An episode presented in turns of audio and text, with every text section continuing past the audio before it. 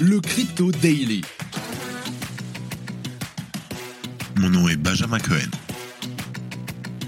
Et vous êtes bien sur le Crypto Daily. Le podcast qui traite de l'actualité crypto, NFT et métaverse. Dans vos oreilles, chaque jour, du lundi au vendredi.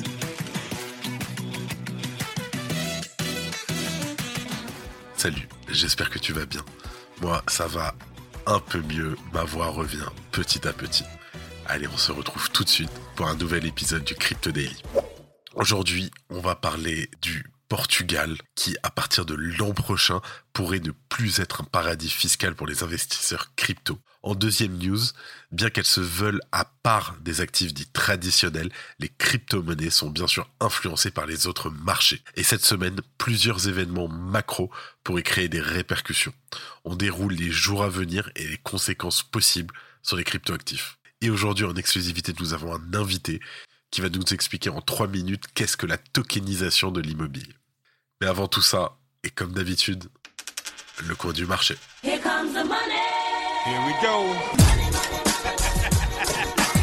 Nous enregistrons cet épisode, nous sommes le 11 octobre 2022 et il est midi et demi.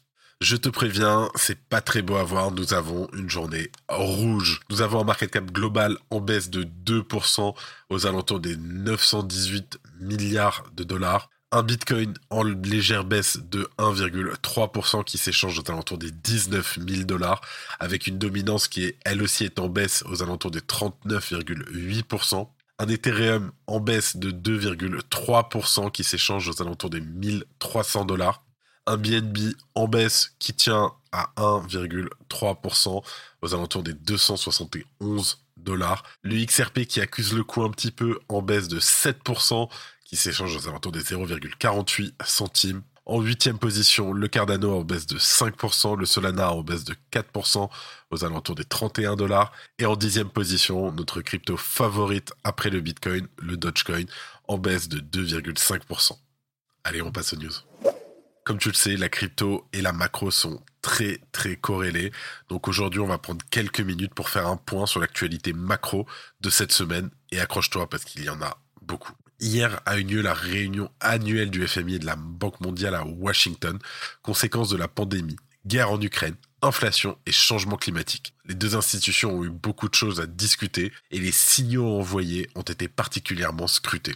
Les discours ont été ces derniers mois plutôt pessimistes. Indermit Gill, économiste en chef de la Banque mondiale, faisait ainsi récemment un résumé peu reluisant sur la situation globale. Je cite les choses vont probablement empirer pour vous, à moins que les gouvernements fassent un excellent travail pour trouver l'équilibre entre une réduction de l'inflation et une promotion de la croissance. Le ton est donné et les discussions de cette semaine devraient être dans la même lignée. Ok, qu'est-ce que cela veut dire pour les crypto-monnaies? On parle d'une évocation possible des coûts écologiques de Bitcoin et de ses consorts en POW, et d'une frilosité des investisseurs en ce qui concerne les actifs dits à risque. Aujourd'hui, le mardi 11 octobre au Royaume-Uni, nous avons les statistiques sur les demandeurs d'emploi et vente de marchandises. Pour le FMI, un tiers de l'économie mondiale est sur le point d'entrer en récession. Et le Royaume-Uni est particulièrement mal au point ces derniers mois, après un Brexit controversé, un changement de Premier ministre et des grèves conséquentes. Le gouvernement de Liz Truss va-t-il alors parvenir à redresser la barre? C'est ce qu'indiquera directement les chiffres qui vont être publiés dans la journée. On apprendra l'évolution du nombre de demandeurs d'emploi au Royaume-Uni, ainsi que l'évolution de la consommation. Cette dernière donnée sera particulièrement cruciale pour juger l'état de santé de l'économie de nos voisins d'outre-Manche. Qu'est-ce que cela veut dire pour les crypto-monnaies? La possible poursuite de l'effondrement de la livre sterling et donc, comme on a parlé la semaine dernière, une potentielle continuation de la ruée vers le Bitcoin.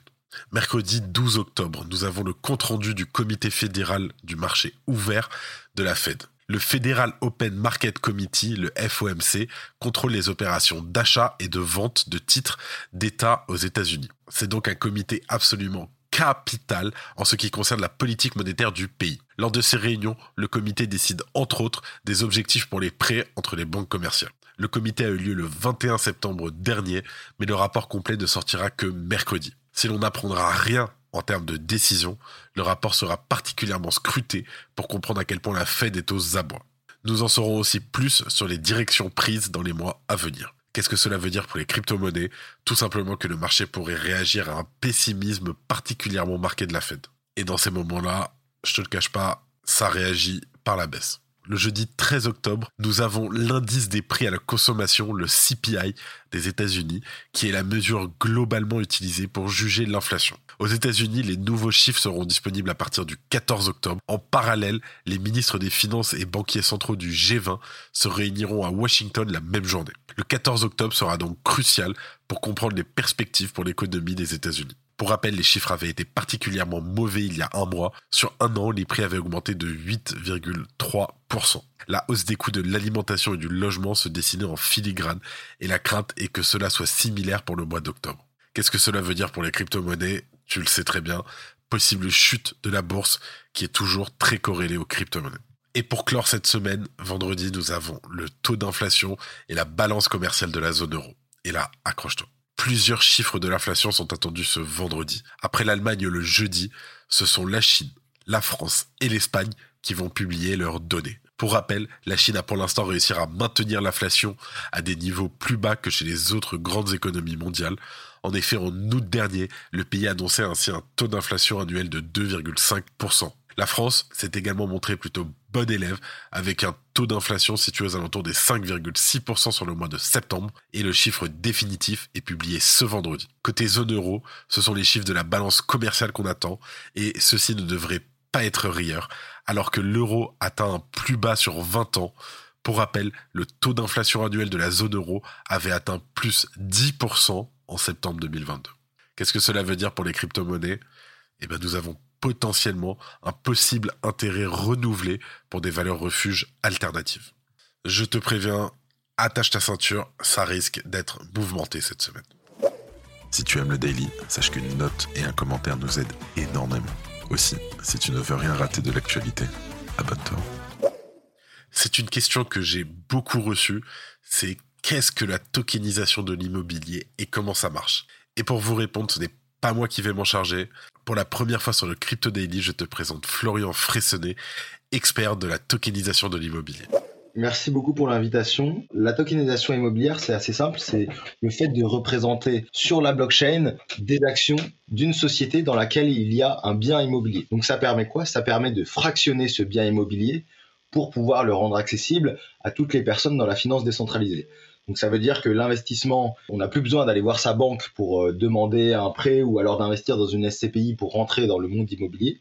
On peut acheter un token à partir de 10, 20, 50, 100 ou 1000 euros qui va nous permettre de toucher des rendements. Donc une fois qu'on a acheté ce token, ce qui est intéressant, c'est qu'on peut l'utiliser, le renvoyer dans la DeFi. Qu'est-ce que j'entends par là? C'est-à-dire par exemple le poser en collatéral pour pouvoir emprunter de l'argent et euh, derrière le, le réutiliser. La tokenisation de l'immobilier, ça change vraiment les choses. C'est vraiment sur ce modèle de composabilité qui va être assez intéressant parce qu'on l'avait pas avant sur les modèles traditionnels, on l'a pas sur les royalties ou sur le, crowdfunding. En revanche, cette possibilité de, réutiliser le token euh, va nous permettre de tirer le meilleur parti de la blockchain. Ça nous permet aussi de faire de l'immobilier euh, un peu plus traditionnel, c'est-à-dire d'ouvrir les portes de tous les investisseurs. Donc euh, maintenant, voilà, on peut rentrer avec un tout petit ticket, on peut se l'échanger sur une marketplace de manière beaucoup plus simple et efficace. C'est-à-dire que demain, euh, euh, sur un marché secondaire, je peux mettre mon token immobilier en vente. On peut imaginer que demain, il y aura des pools de liquidités, il y aura des market makers qui seront dédiés à ça. Et quand on parle d'immobilier, évidemment, il y a toute l'extension qui, toute l'extension financière qui va avec, parce qu'on demain, on pourra tout tokeniser. On pourra tokeniser de la dette, on pourra tokeniser des contrats. Et c'est à partir de là que ça va pouvoir devenir assez intéressant. Aujourd'hui, la tokenisation immobilière, euh, elle est en train de se développer partout dans le monde et c'est pour ça que c'est un, c'est un vrai sujet, euh, c'est un vrai sujet d'actualité. On voit des entreprises aux, US qui lèvent entre, euh, entre 2 et 10 millions de dollars sur ces sujets-là. On voit des entreprises en France qui commencent de se lancer en étant en accord avec la légalité. En Espagne, à Hong Kong, en Israël, de partout dans le monde, c'est vraiment un vrai sujet. C'est assez intéressant parce qu'on peut imaginer demain qu'un un marché global de l'immobilier et de la distribution de l'immobilier euh, puisse émerger. Euh, donc voilà un peu les, les, sujets euh, assez intéressants sur ce renouveau de l'immobilier et plus largement de la distribution de l'immobilier qui va permettre à chacun d'aller de, de, de, rentrer dans cet écosystème-là. D'ailleurs, j'ai essayé de, de donner une, une approche très pratique euh, de l'immobilier tokenisé dans ma dernière newsletter qui s'appelle Tokenland sur Substack, donc qui va vous donner euh, les, étapes les plus simples et aussi les acteurs vers lesquels vous tournez pour acheter votre premier token immobilier, parce que je suis persuadé que c'est en faisant qu'on apprend le plus vite possible. Et vous pouvez aussi me suivre sur LinkedIn, donc Florian Fresnay, où je mets un, un certain nombre d'informations en avant sur ces sujets-là. Merci à toi Florian, c'est une superbe explication. Si tu veux suivre Florian, je te mets tous ces liens en description et je te conseille de t'inscrire à sa newsletter qui, à mon avis, en vole des tours. Et en dernière news, le gouvernement portugais a proposé une nouvelle politique fiscale sur les crypto-monnaies qui entrera en vigueur dans le cadre de son budget national 2023, selon un rapport publié lundi par le gouvernement. Dans le rapport de stratégie macroéconomique et de politique budgétaire de près de 450 pages, une petite section indique que le gouvernement portugais imposera un impôt sur les gains en capital de 28% sur les gains de crypto-monnaies réalisés dans un délai d'un an. Cependant, et c'est quelque chose de sympathique, les gains réalisés après un an de détention des actifs seront exonérés d'une telle taxe. Qu'est-ce que ça veut dire Que si jamais tu achètes une crypto dans l'année, que tu la revends avant l'année que tu fais du bénéfice, tu dois payer la taxe. Par contre, si tu achètes du Bitcoin en 2022 pour le vendre en 2024, tu n'as pas de taxe à payer. Le gouvernement portugais a également l'intention d'imposer une taxe de 4% sur tous les transferts cryptographiques gratuits et appliquera également des droits de timbre le cas échéant. Qu'est-ce qu'un droit de timbre En fait, c'est une sorte d'impôt qu'un contribuable doit acquitter pour certaines formalités. La proposition vise à traiter la crypto sur un pied d'égalité avec les autres industries et à établir un cadre clair pour la taxation de la crypto. 28% est le taux d'imposition standard des gains en capital dans le pays. Bien que les chiffres du projet de budget n'aient pas encore été approuvés par le Parlement portugais, la proposition s'aligne sur ce que le ministre des Finances du pays, Fernando Medina, a déclaré en mai, je cite, que la crypto serait bientôt soumise aux lois nationales sur l'impôt sur les plus-values. Au cours de la dernière décennie, le Portugal est devenu une destination attrayante pour les résidents internationaux qui ont afflué dans le pays en raison de ses options de visa et d'immigration plus flexibles et de son prix abordable. Il faut savoir que le Portugal a connu une augmentation massive de 40% de l'immigration entre 2011 et 2021 selon les données de la Commission européenne. En 2021, 5,4% de sa population totale d'environ 10 millions d'habitants sont des non-citoyens. Aussi, la crypto est au moins l'une des raisons de l'évolution démographique du Portugal. Le pays abrite d'ailleurs ce que certains appellent Bitcoin Beach à Meia Praia, notamment tenu par Didi Tautu, que je vous conseille d'aller visiter. Un lieu de rassemblement non officiel pour les fanatiques de crypto qui ont déménagé pour éviter les taxes sur les crypto-monnaies en Italie, en France et en Europe. Le pays a également accordé sa première licence de crypto-banque en avril, alors que le Parlement portugais a rejeté un projet de loi sur la taxe Bitcoin plus tôt cette année. L'administration ne semble pas avoir renoncé à taxer la crypto. Si le projet de budget de lundi est approuvé, il reste à voir comment les nouvelles politiques affecteront la crypto-économie portugaise et si elle sera confrontée à un exode comme en Inde, alors que les entreprises et les investisseurs fuient vers des pays à faible fiscalité. C'est une affaire à suivre. Face à l'inflation, les banques centrales tentent de jouer les gros bras en haussant violemment leur taux directeur. Problème pour la Bank of England, la banque centrale du Royaume-Uni. Ces hausses ont fait s'effondrer la livre sterling et exploser les taux de la dette britannique fin septembre. Après une première impression monétaire en urgence le 28 septembre 2022, la Banque d'Angleterre remet le couvert aujourd'hui et active ses rotatives à billets. La question c'est est-ce que les fonds de pension britanniques qui sont gorgés d'obligations d'État survivront-ils? La Commission européenne vient de diffuser un appel d'offres concernant la surveillance des flux financiers sur Ethereum. L'enjeu, que l'Europe dispose d'un suivi en temps réel des mouvements concernant notamment la DeFi. Le créateur de Terra, Dokwon, est semble-t-il en fuite après qu'Interpol l'ait intégré à sa liste rouge, mais il continuerait quand même à bénéficier des ventes de Luna si l'on en croit les données on-chain récoltées par plusieurs commentateurs. Grosse alerte ce dimanche, le volume d'échanges sur OpenSea, le plus gros exchange de NFT au monde, est tombé à un niveau historiquement bas que nous n'avions plus vu depuis juin 2021. Et c'est le grand débat de la semaine dernière. Les blue chip NFT doivent-ils réduire leurs frais de royalties? C'est une question légitime lorsque ces projets ont déjà gagné des dizaines de millions d'euros. Goblin Town, la première collection Freemint à devenir blue chip, avait déjà réduit ses frais de 10% à 7,5% cet été et c'est maintenant à D-Gods, la plus grosse collection sur Solana, d'emboîter le pas et d'appliquer 0% de royalties sur sa collection Genesis. c'est tout pour aujourd'hui. J'espère que tu as apprécié. Et moi, je te dis à demain. C'était Benjamin pour le Crypto. Merci et à très vite.